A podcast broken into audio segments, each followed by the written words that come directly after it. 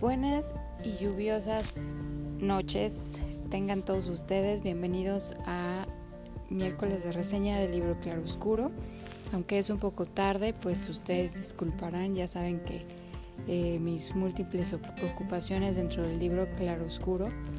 pues eh, luego me impiden subir este libro a tiempo. Pero no por eso lo vamos a dejar de subir. Así que el día de hoy les tenemos un libro pues muy especial, al menos a mí me gustó muchísimo. Este libro se llama El despertar de la señorita Prim. Lo escribió Natalia San Martín Fenollera, que es una mujer española. ella este, estudió Derecho y Después estudió periodismo y se volvió pues, periodista específicamente de economía y terminó siendo escritora. Esta es su primera obra y pues fue muy premiada y galardonada y elogiada por la comunidad española porque pues fue una obra pues bastante bien escrita y muy bonita. Bueno, el despertar de la señorita Prim, pues eh, trata de la señorita Prim, Prudencia Prim, es una mujer pues moderna, aunque no nos habla de qué época eh, está escrito este libro o en qué año o en qué momento, este, no, no nos da ninguna pista al respecto. Sin embargo, se puede intuir que es en algún punto de la historia en donde el feminismo cobraba fuerza, ya que la señorita Prudencia Prim es una mujer que se jacta de ser, bueno, no solo muy preparada, ella es bibliotecaria y tiene muchos grados y posgrados y es muy estudiada, muy inteligente, muy capaz. Y, ella se jacta de ser pues una mujer moderna, independiente, eh, autosuficiente y, y con ideas vanguardistas, feministas, etc. Y bueno, un buen día cansada del trabajo que ella tiene y de un jefe bastante mm, pesado, lee un periódico donde se da cuenta de que eh, lee un, anuncio donde solicitan a una mujer para hacer un trabajo de bibliotecaria. Pero este, este anuncio es bastante peculiar. Pide algunas características de las cuales eh, pues no es como muy normal. Piden que no tenga experiencia, que no sea pero para nada calificada en el tema y que sea una mujer como con poca expectativa eh, o, prácticamente que tenga que haya renunciado a su perspectiva del mundo. Eh, así que esta, esta peculiar descripción le llama mucho la atención y decide postularse porque por alguna especie de corazonada o de sentimiento que tiene en el momento en que lo leyó, ella considera que precisamente es ese trabajo el que ella debe de aplicar. Y bueno, un poco además de que esto, em, este trabajo eh, es en San Ireneo de Arnois, que es un pueblito, em, pues además es ficticio, pero que el mismo libro nos narra que es un pueblito eh, alejado, eh, casi que entre montañas, y es un lugar pues realmente muy pequeño. Así que la alejará a ella pues de su trabajo estresante, de sus problemas particulares y de el ajetreo de la ciudad en la que vive y de la vida que vive, que ya no es ya no la tiene satisfecha. Así que emprende el viaje a San Ireneo de Arnois y llega efectivamente a un pueblo donde las cosas no son lo que ella espera. En primer lugar, y esto pues sí es esperado de cualquier pueblo, pues es un pueblo pequeño donde todo mundo sabe todo de todos. Así que no pasa desapercibida su llegada em, y, todo el mundo está expectante de saber y de ver si ella es la candidata que ha de quedarse ahí. Y es que San Ireneo de Arnois no es un pueblo común. eh, es una comunidad que fue creada y construida a propósito. Es como un oasis en medio de un gran desierto que se expande a su alrededor en todos los, en todos los sentidos, eh, que quiere contrarrestar la inercia y toda la situación que se tiene en el mundo. Es decir, un grupo de personas eligió y decidió que pues no, les, no, no están a gusto con las cosas como, se están llevando en el mundo, así que deciden irse a vivir este lugar e iniciar ellos su propio sistema educativo, de iniciar y dar trabajo a sus propios habitantes, de generar economía sustentable entre ellos, de eh, pues participar en actividades que tengan que ver con el crecimiento de la comunidad de, entre unos y otros y alejados de todo lo, pues digamos, lo malo de la vida moderna y retomando o queriendo retomar los valores y principios de, la vida clásica o de los momentos clásicos o de los, o por ejemplo, de, de periodos en los que la humanidad resurgió, renació y ellos tratan de hacer este tipo de cosas en esa comunidad. Eh, se dice que esta comunidad la formaron o la idearon y la llevaron a cabo entre dos personas, un monje, quien es el que dirige, digamos, espiritualmente a toda esta comunidad, y el hombre del sillón, quien es el hombre que puso este anuncio peculiar solicitando a una bibliotecaria para ir personalmente a su casa a trabajar. Nunca se menciona el nombre de este hombre del sillón, sin embargo, mucho se habla de él. Es un hombre pues bastante inteligente, muy educado, que habla lenguas muertas todas,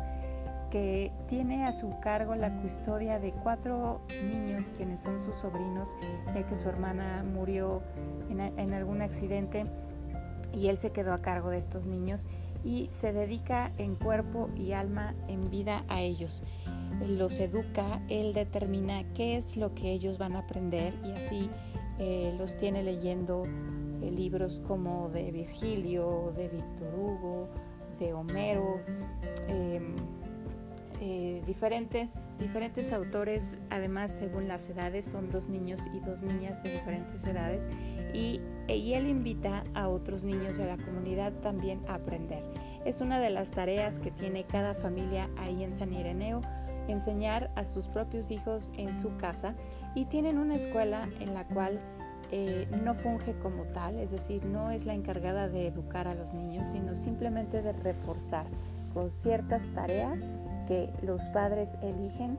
para que estos niños refuercen el aprendizaje que ya están teniendo en casa con sus propios padres.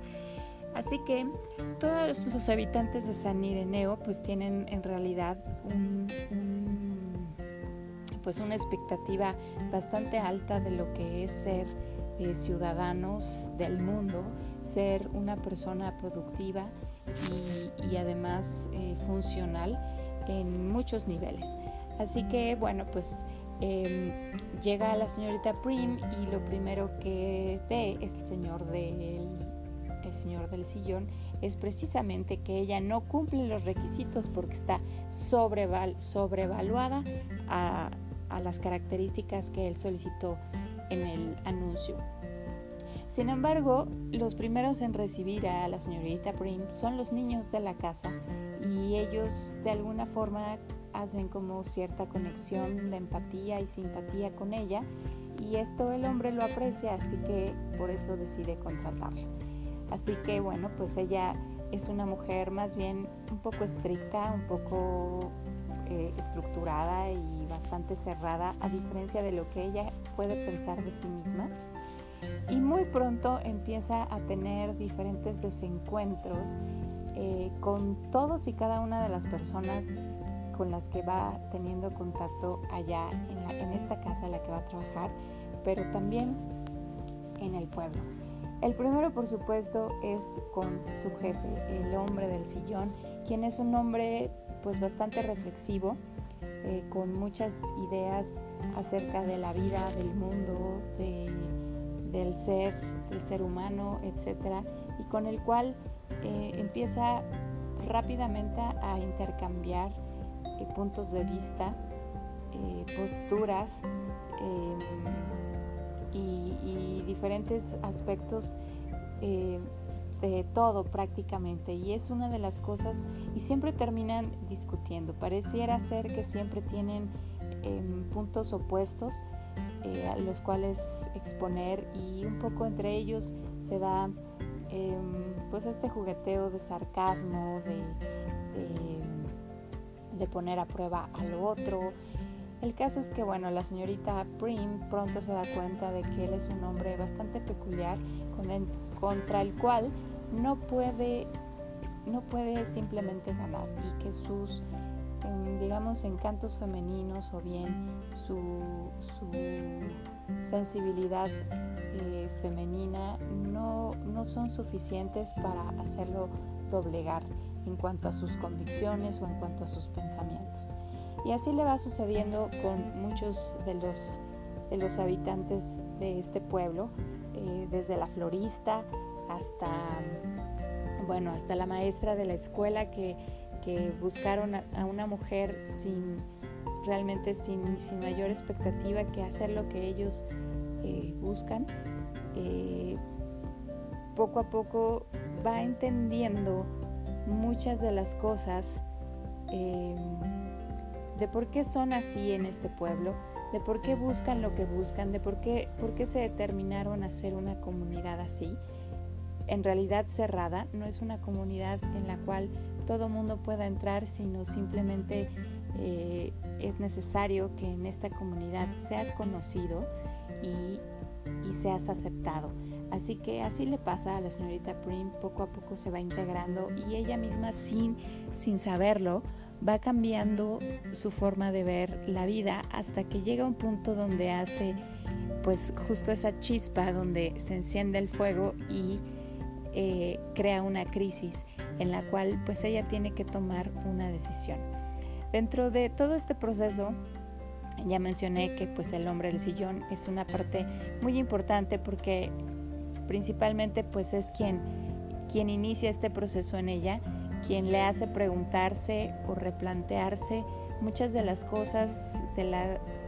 de, cómo ella ha venido viviendo, de las cosas que ella considera importantes en la vida y, la hace medirse con una vara muy distinta a la que ella misma posee. Hay otras personas también muy interesantes, otros personajes como la mamá de este hombre, quien es una mujer que pareciera... Eh, que pareciera, todos, todos los personajes de esta historia parecían al principio ser muy convencionales, pero conforme avanza la lectura resultan ser eh, personajes nada comunes con puntos de vista tan diferentes pero al mismo tiempo tan humanos, pero efectivamente enfocados en otra, como en otra época, no a las ideas modernas, em, no quiero decir liberales, sino más bien eh, a las ideas fundamentales de lo que significa cada cosa. Así puede ser, por ejemplo, las relaciones humanas, o puede ser la educación, o puede ser las, la, espiritualidad em,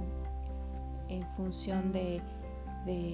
una religión que se profesa o de la misma fe. Eh, también, eh, por ejemplo, el matrimonio, las amistades, eh, el desarrollo humano desde que uno es pequeño y hasta que se convierte en un anciano. Y, y, muchos de estos aspectos se van explorando en las diferentes conversaciones que se van teniendo a lo largo de esta novela está eh, un vecino cercano que se vuelve amigo de ella, quien le ayuda también a, rebotar muchas de, muchos de los conflictos que ella va teniendo eh, a la hora de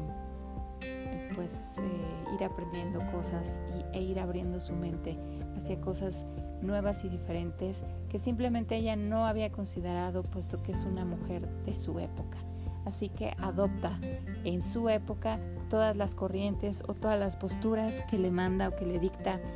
el, tiempo que ella vive y no se detiene a considerar por qué estas posturas, por qué, cuál es su origen y si, estas, si estos son correctos o no. Em,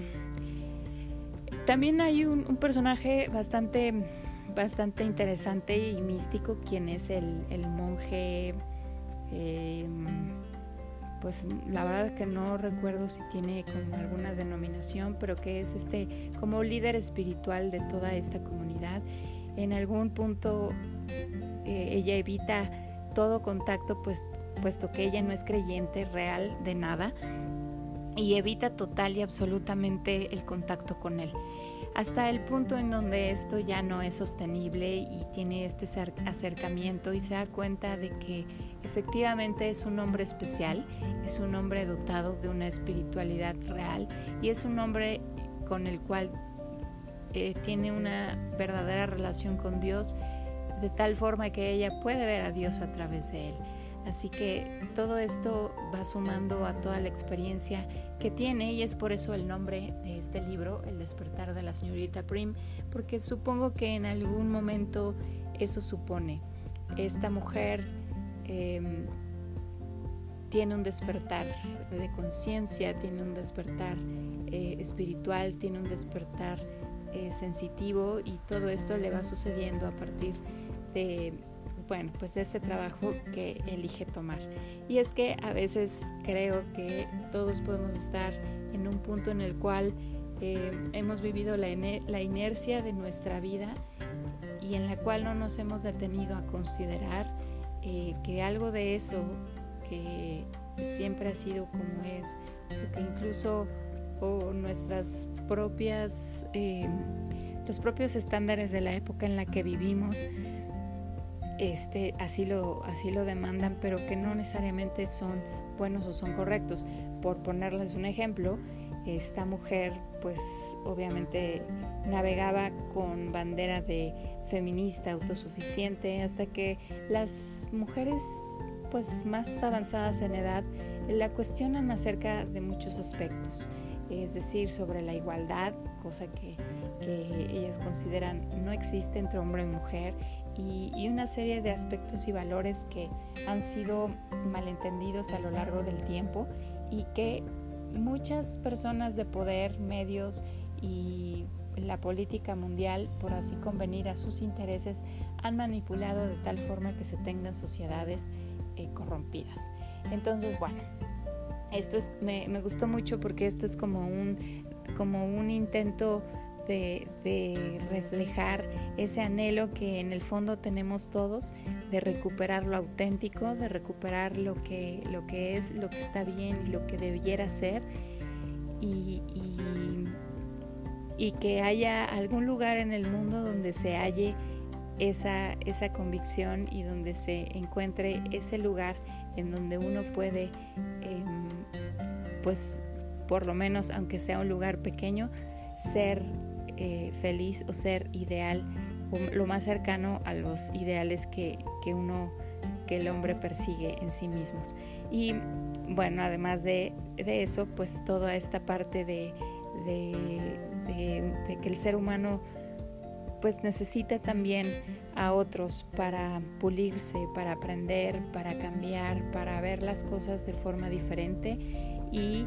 eso no quiere decir que no puedan ser eh, personas compatibles o personas que puedan caminar juntos la vida, sino que al contrario, la forma en que yo veo la vida puede ser la forma,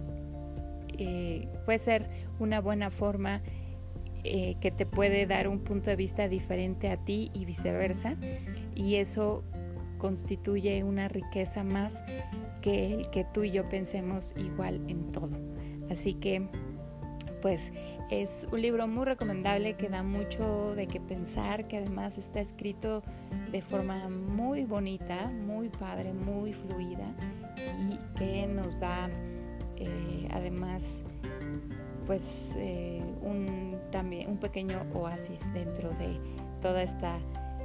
toda esta realidad que, vivimos todos eh, los días. Y pues esa también es una invitación a que quizá no existe San Ireneo de forma física, así como un pueblito mágico aquí en México o en algún otro lugar del mundo, pero sí puede existir pues en un libro o en nuestra propia mente o en nuestra propia vida, haciendo nosotros ese, siendo nosotros ese lugar en el, al cual podemos ir y vivir esos ideales y esas convicciones, aun cuando otros quizá no lo entiendan, pero podemos siempre ser una persona que impulse o motive al despertar de otro. Y bueno, pues esta es la recomendación del día de hoy. Esperemos les guste y también viene pues en la víspera de que de, la fiesta de cumpleaños que como cada año se celebra eh, de forma grande, así con bombo y platillo del director, presidente, dueño y señor del libro Claroscuro. Y es, así es, 16 de junio, cumpleaños de Pavel Velasco y pues creo que ya anda en Nueva York porque allá iba a recibir sus, sus 35 eh, años eh, y creo que bueno pues a lo mejor no va a escuchar esta reseña porque bueno pues tiene otras cosas más importantes que atender. Hasta donde yo sé iba a haber muchas celebridades iba a ser en el penthouse de un importante edificio rascacielos en Nueva York. Iba a haber pues muchas celebridades muchas eh, edecanes y, canapés y todas esas cosas. Y hasta bueno fuegos artificiales y bueno como ya saben gastándose toda la lana que aquí nos esforzamos en ganar, pero no importa. Eh, le mandamos un fuerte, un fuerte abrazo, una mm, muy sincera felicitación y pues la dedicatoria de este libro, esperando que, le guste y que em, pues lo quiera leer, ¿no? Sobre todo en la víspera de este nuevo año en el cual eh, siempre un nuevo año, así como un nuevo día, así como un nuevo instante, así como todo lo nuevo que invita o hay la posibilidad de un nuevo despertar y de algo diferente que encontrar, que decidir y que aprovechar. Así que, bueno, recomendado, dedicado, feliz cumpleaños. Gracias a todos ustedes por escucharnos. Hasta la próxima.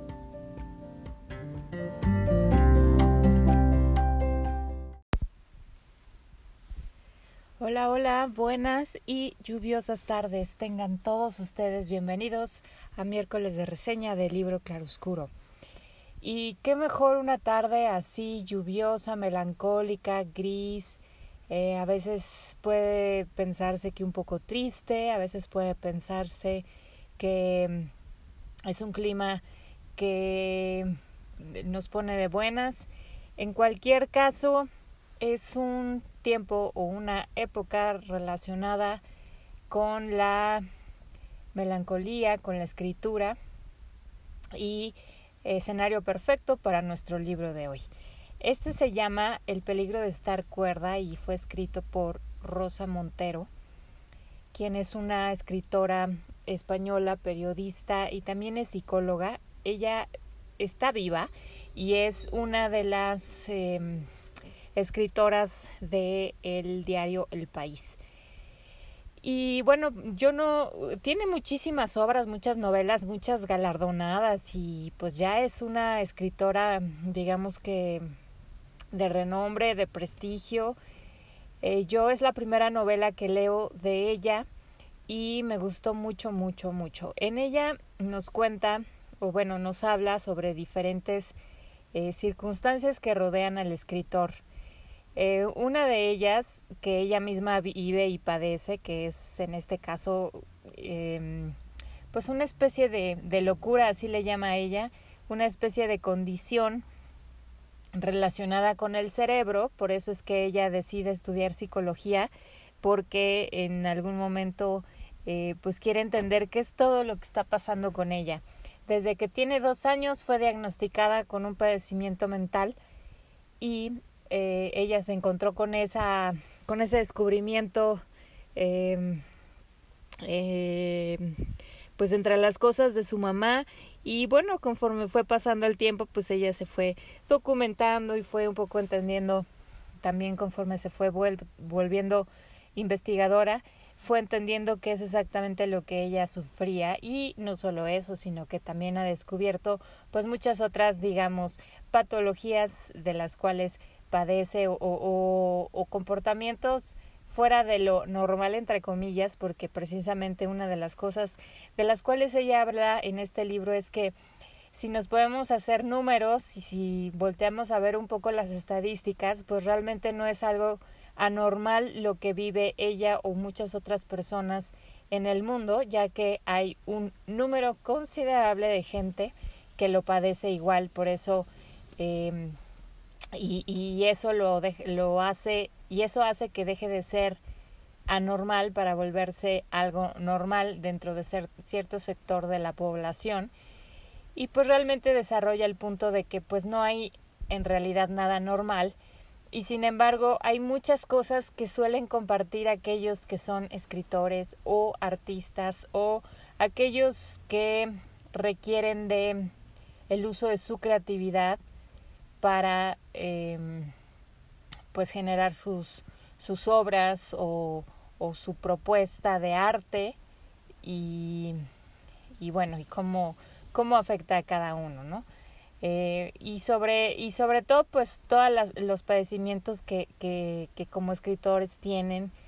eh, como por ejemplo pues a lo mejor esquizofrenias alucinaciones eh, migrañas tales que que te llevan a, a, a tomar medidas drásticas. Y, y, no solo eso sino que también eh, se traduce en adicciones, a, a lo mejor a drogas, estupefacientes, bebidas alcohólicas, obviamente, y, o, o, o, o sustancias que se fuman eh, o que se toman o variadas. Y cómo también todo esto lleva a la mente del escritor, pues de pronto a crear, porque hay algunos de ellos que no es posible crear si no están sometidos a, a ciertas de estas circunstancias.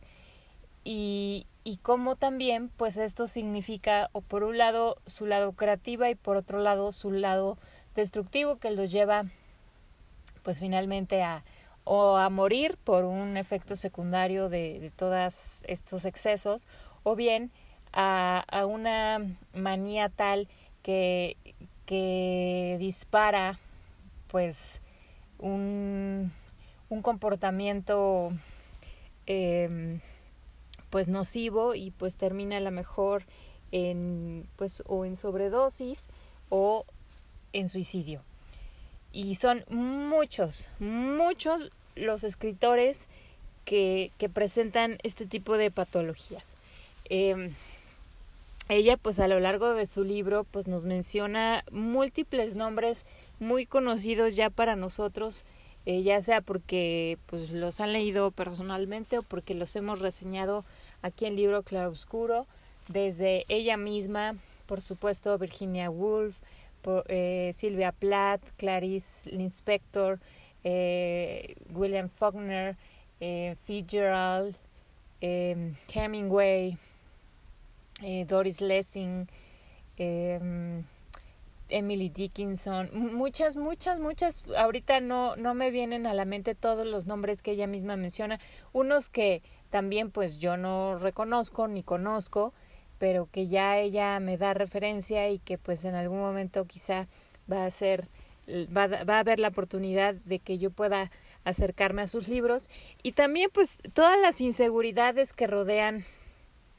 pues a estos escritores, ¿no? Por un lado, eh, siempre la duda de saber si realmente lo que escribes es bueno o no, si la gente que lo lee y lo y lo critica tiene razón o si la gente que lo lee y lo elogia también tiene razón y dice ella es siempre una duda con la que vamos a vivir como escritores nunca vamos a poder tener la certeza de que eh, en realidad lo que estamos haciendo es algo es algo bueno es algo que tiene que ver, que tiene que, que trasciende, es algo que es relevante y que vale la pena ser escrito. Esa siempre va a ser la duda del escritor. Y sin embargo, también entre pues los pensadores y aquellos que han eh, desarrollado pues eso, pensamientos alrededor de la escritura, pues es algo de lo que de lo que dicen o cuentan es pues tú quizá no no vas a tener la certeza de lo que escribes hoy sea verdaderamente bueno.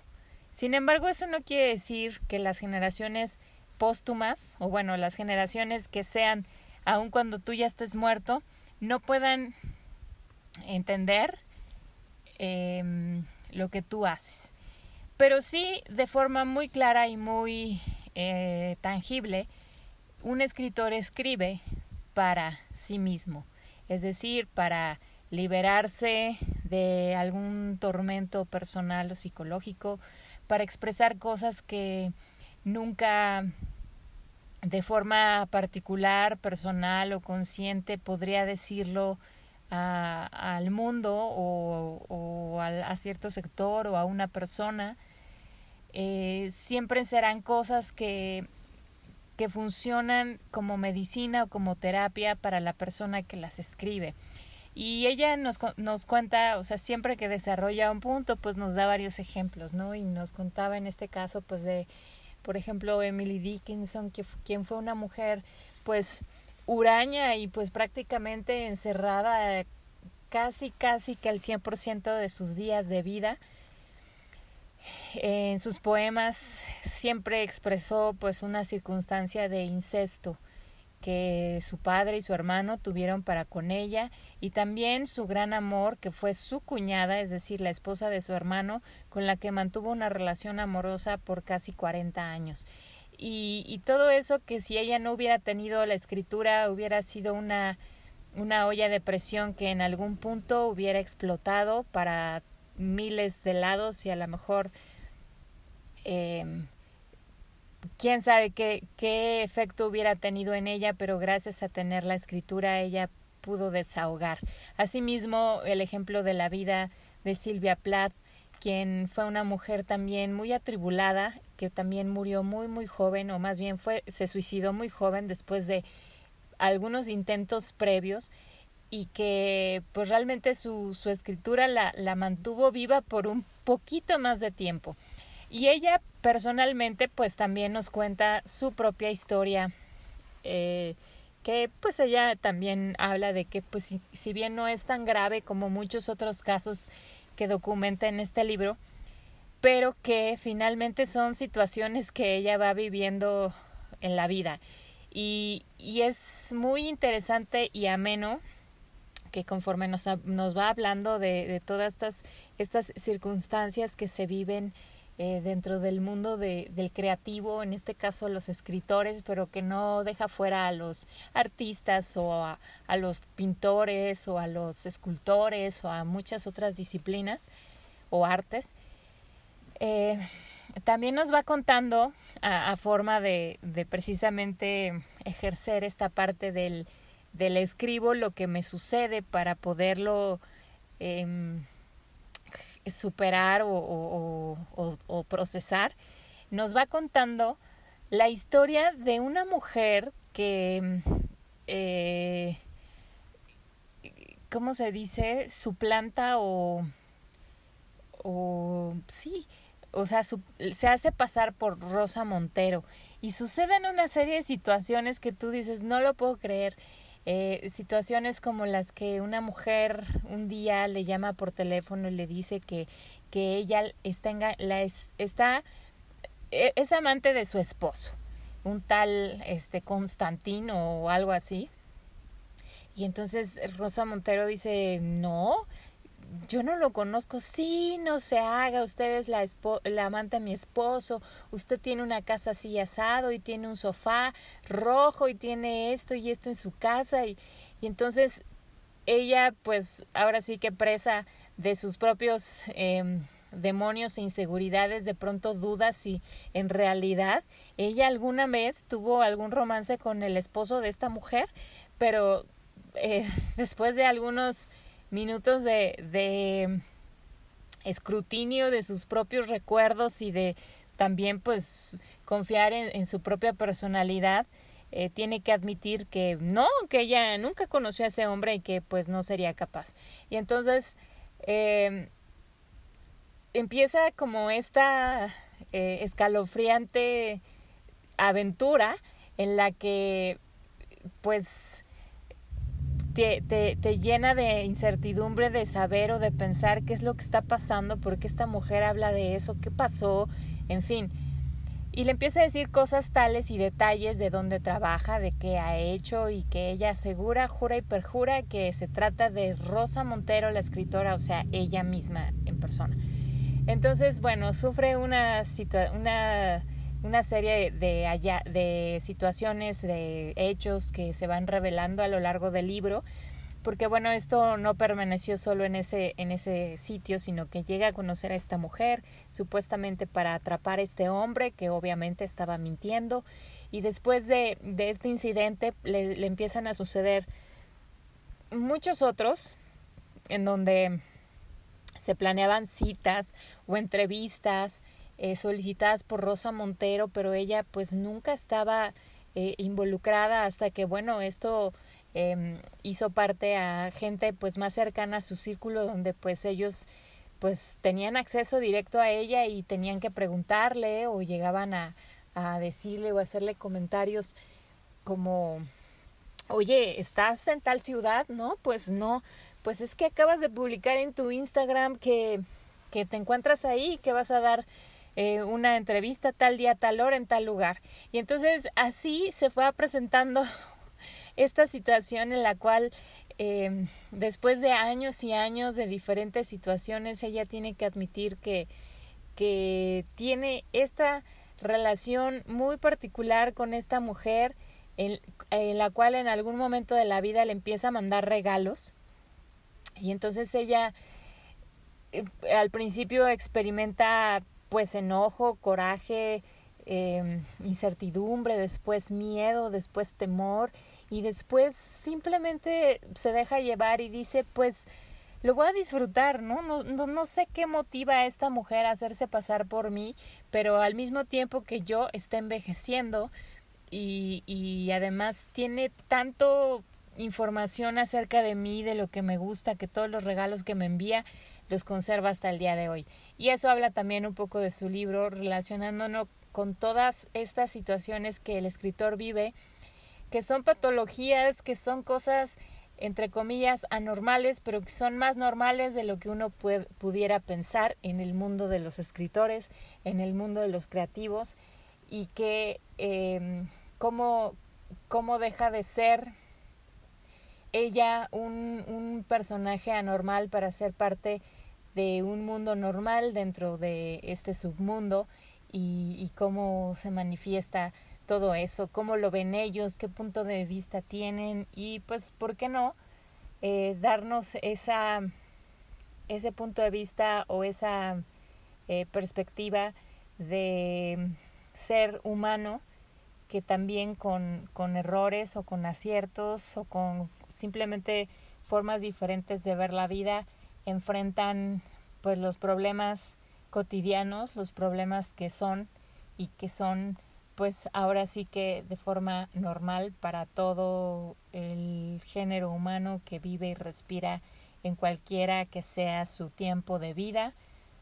y bueno, particularmente para los que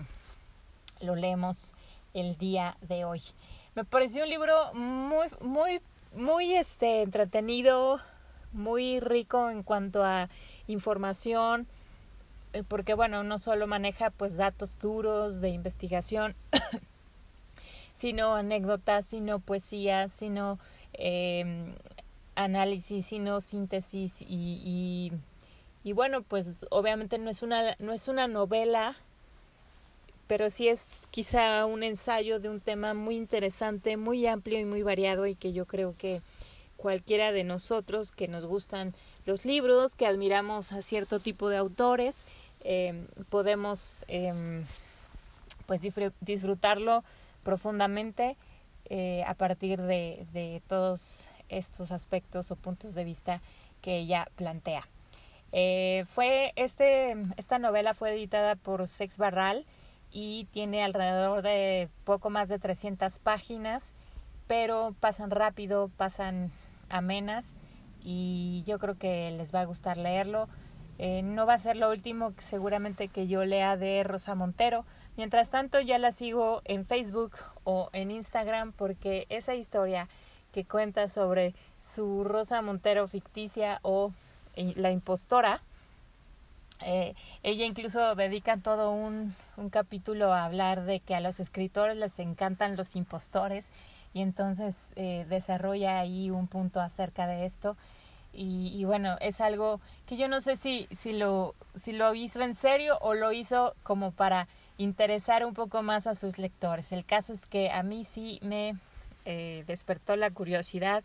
y estaré atenta para ver si puedo identificar quién es la que se expresa o si Rosa Montero real o Rosa Montero impostora. Esperemos que les guste y que si lo quieren leer, pues eh, nos platiquen qué les parece o, o bueno, qué, qué comentarios tienen al respecto. Muchas gracias por escucharnos y hasta la próxima.